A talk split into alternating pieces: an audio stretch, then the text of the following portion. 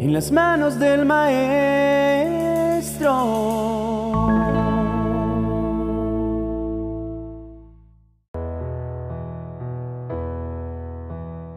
Existe una sabiduría superior a la sabiduría humana, una sabiduría sin mancha, una sabiduría pura. La Biblia nos enseña en el libro de Proverbios cómo obtener esa sabiduría santa que nos ayudará a tomar buenas decisiones en nuestra vida diaria. Cuando leemos este libro, notamos que aplica la sabiduría divina a muchos aspectos su contenido contrasta la sabiduría con un estilo de vida que agrada al Señor, con la necedad, o sea, un estilo de vida alejado de los mandamientos y las prioridades de Dios.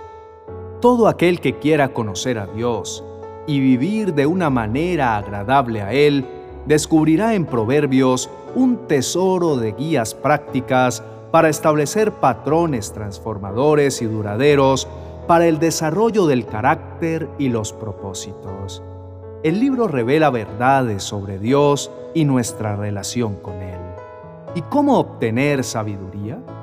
El mismo Señor Jesús nos da la clave como está escrito en Mateo capítulo 5, verso 8. Dios bendice a los que tienen un corazón puro, pues ellos verán a Dios se hace necesario estar limpios espiritualmente a los ojos de Dios, sin mancha, sin envidia, sin malos deseos.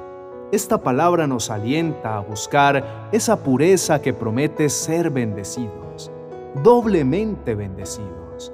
A ellos la Biblia los llama bienaventurados. Y es por esa razón que el apóstol Pablo nos aconseja en 1 Corintios capítulo 3, verso 18. No se engañen a ustedes mismos. Si alguno cree que es muy sabio y que sabe mucho de las cosas de este mundo, para ser sabio de verdad, debe comportarse como un ignorante. Para recibir la sabiduría de Dios, debemos comportarnos como desinformados y reconocer nuestra inutilidad sin Cristo en nuestra vida. En esta mañana quiero invitarte para que podamos reflexionar qué cosas en nuestra vida nos están apartando de tener pureza espiritual. Hoy es un gran día para evaluar en qué estamos poniendo nuestra confianza y tratar de menguar todo orgullo humano que no nos permite buscar la sabiduría que solo Dios puede ofrecernos esa sabiduría que nos hace ser más dependientes de su amoroso cuidado. Nos enseña Proverbios capítulo 1, verso 7. El temor del Señor es el principio del conocimiento.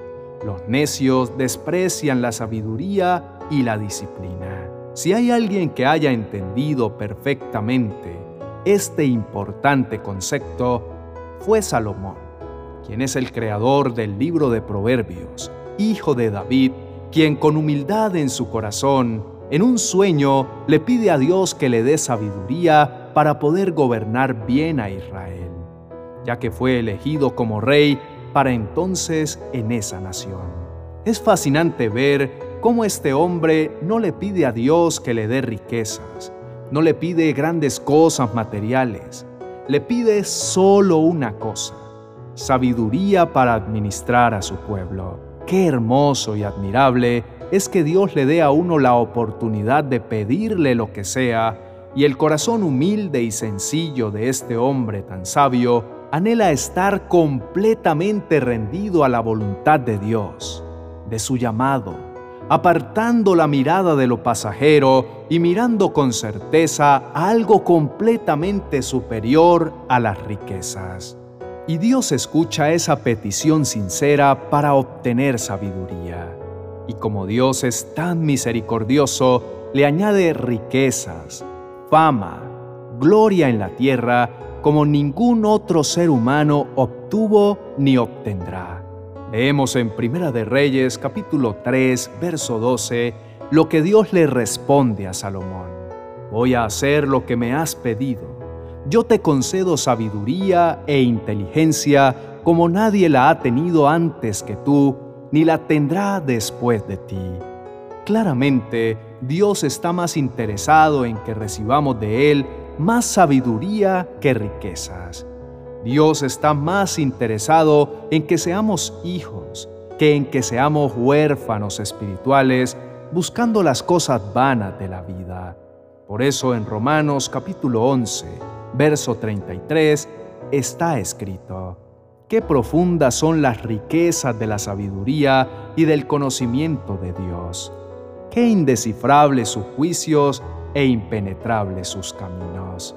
Dios también añade a Salomón palabras en su corazón que son dignas del reino de Dios, palabras justas para el momento justo, para no hablar por hablar, no diciendo malas palabras, todo lo contrario.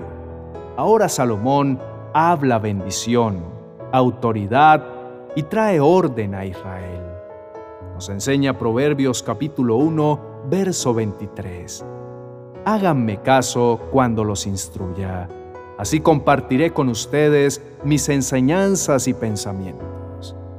La fama de Salomón fue en aumento al pasar de los días, pero todo eso es por gracia, esa que quiere decir que recibimos tanto sin merecerlo.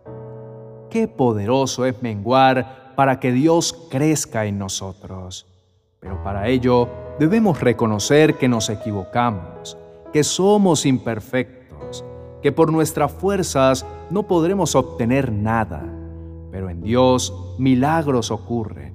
Nuestros pensamientos son iluminados, nuestros ojos espirituales son abiertos para ver lo secreto de Dios. Así está escrito.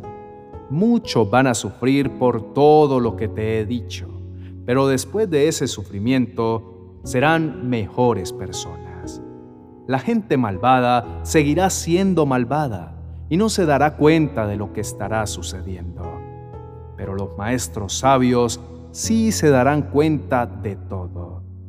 Es por esa razón que no debemos preocuparnos por ser reconocidos en nuestro grupo de amigos, en los lugares que frecuentamos, mucho menos en las redes sociales. Sea donde sea que Dios nos haya instalado, en su debido tiempo, Él mismo se encargará de dar a conocer nuestro nombre. Pero primero necesita nuestro corazón limpio, nuestra mente dispuesta a pensar solo en su palabra. Inclinemos nuestro corazón en su presencia. Roguemos a Él por una sabiduría distinta al resto de las personas. Pidámosle que restaure nuestros pensamientos Nada hay imposible para Dios. Concentremos nuestra atención en las cosas de arriba, no en las de la tierra. Él todo lo puede. Así que no nos afanemos por obtener sabiduría inmediatamente. Llevará su tiempo, pero para comenzar es importante reconocer cómo está nuestra dependencia de Dios en nuestra vida. Oremos juntos diciendo, Amado Padre que vives y reinas para siempre, aquí en tu presencia te pedimos por favor, toma cautivo todo mal pensamiento, limpia nuestro corazón sucio y danos un corazón espiritualmente agradable a ti, lleno de hábitos que, a la hora de hablar, nos dejen mostrar el carácter de Cristo. Las palabras de la boca del sabio son llenas de gracia mas los labios del necio causan su propia ruina. Señor, hoy nos haces una invitación a la sabiduría, a poder clamar por pensamientos que sean de bien, de bendición, y que tu gloria aumente en nosotros, pues sabemos que todo lo que viene de Dios es puro, es sin mancha, no como el mundo ofrece las cosas, sino algo superior un pensamiento que restaura nuestra mente y nuestra forma de ver la vida. Queridos hermanos y hermanas en Cristo, Dios nos hizo esa promesa. Por eso, para que Dios nos acepte, no debemos hacer el mal, sino mantenernos libres de pecado. Honremos a Dios y tratemos de ser santos como Él. Hoy es el día que hizo el Señor Hoy tenemos la oportunidad de buscar un cambio de mentalidad en nuestra vida. no importa la situación por la que estemos pasando. Por lo tanto, si alguien está unido a Cristo, es una nueva creación. Lo viejo ha quedado atrás y lo nuevo ha llegado. Apreciado amigo, no limites el potencial que Dios depositó en tu vida. Aférrate en tus convicciones y las promesas de Dios para ti. Por mi parte, en este momento te digo, el Señor te bendiga y te guarde. El Señor te mire con agrado y te extienda su amor.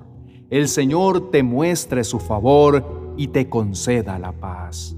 Te aseguro que tarde o temprano Dios actuará con poder y de una manera sobrenatural en cada área de tu vida, en absolutamente todo. Pero primero, necesitamos, y me incluyo, ser dependientes de su voz, de entender que somos personas imperfectas que buscamos ser cambiados por un Dios que es perfecto.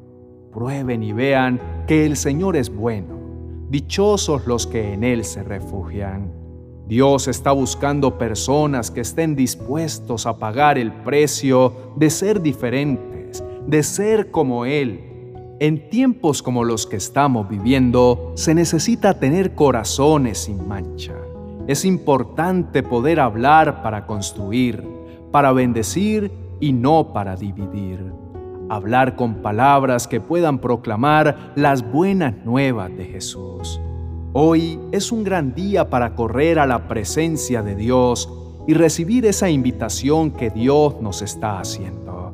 Busquemos la sabiduría que viene de Él, esa que nos alegra la vida, que nos hace personas sabias y que nos permite mostrar el carácter de Jesús. Te lo pedimos, Señor, en el nombre de tu amado Hijo, nuestro Señor Jesucristo. Amén y amén.